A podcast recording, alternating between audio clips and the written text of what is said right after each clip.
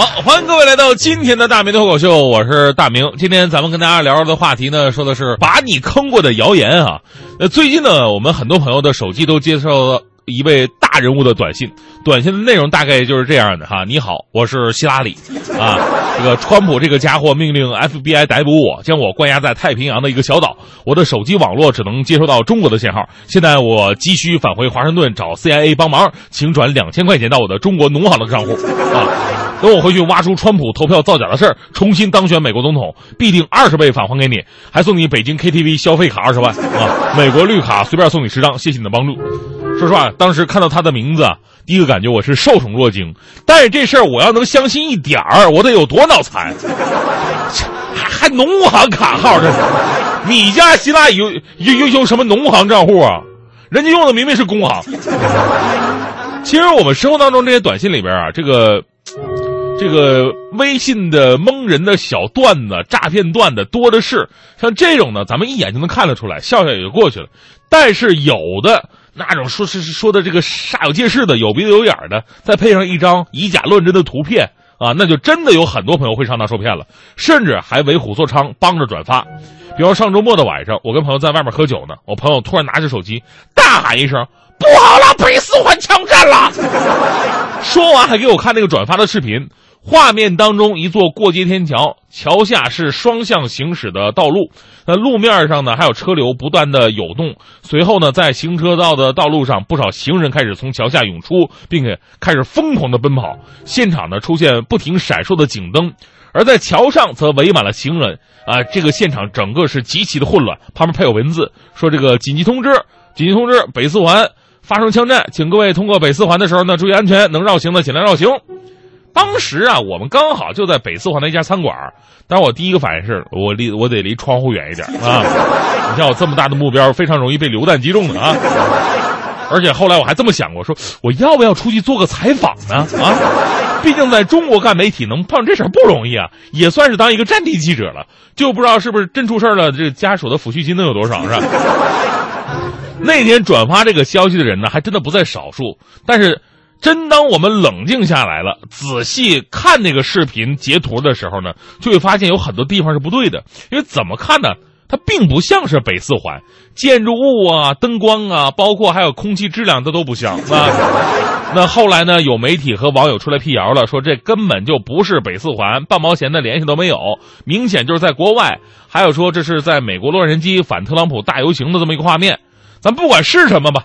昨天的，北京警方通过官方微博进行辟谣，并表示造谣者可是会摊上事儿的。根据《刑法修正案九》中的内容。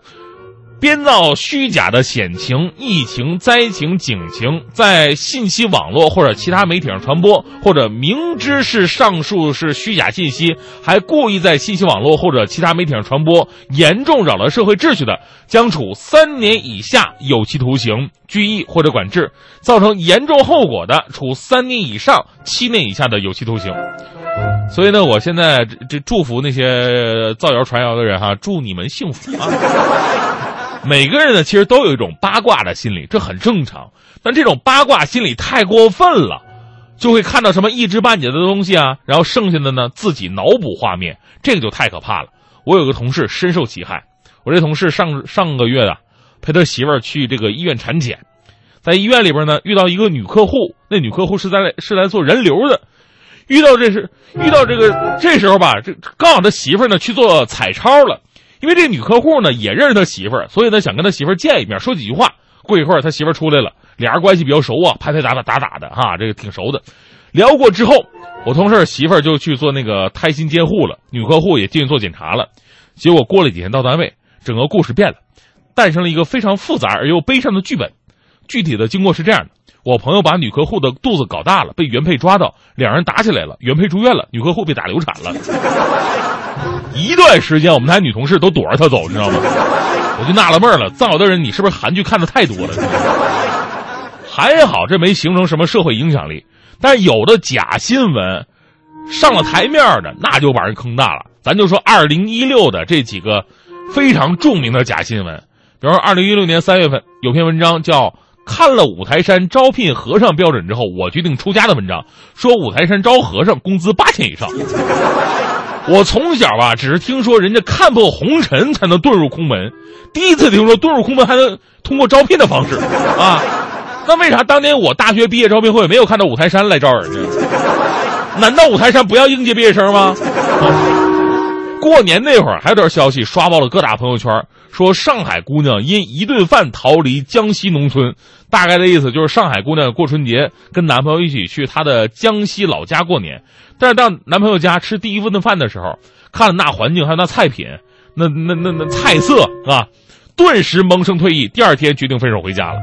这事儿在网上啊也形成了各种坚持己见的骂战呢。结果后来发现大家伙都白激动了，因为啊经过网信办的调查，发帖者并非上海人，是江苏省的一名已为人父的母亲。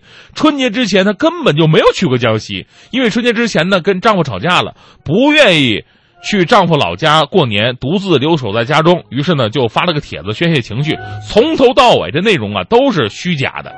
所以我建议啊，以后咱们除了有诺贝尔文学奖，咱们再弄个匹诺曹的文学奖，啊，获奖者啊派出这这这派出所石油什么的这个。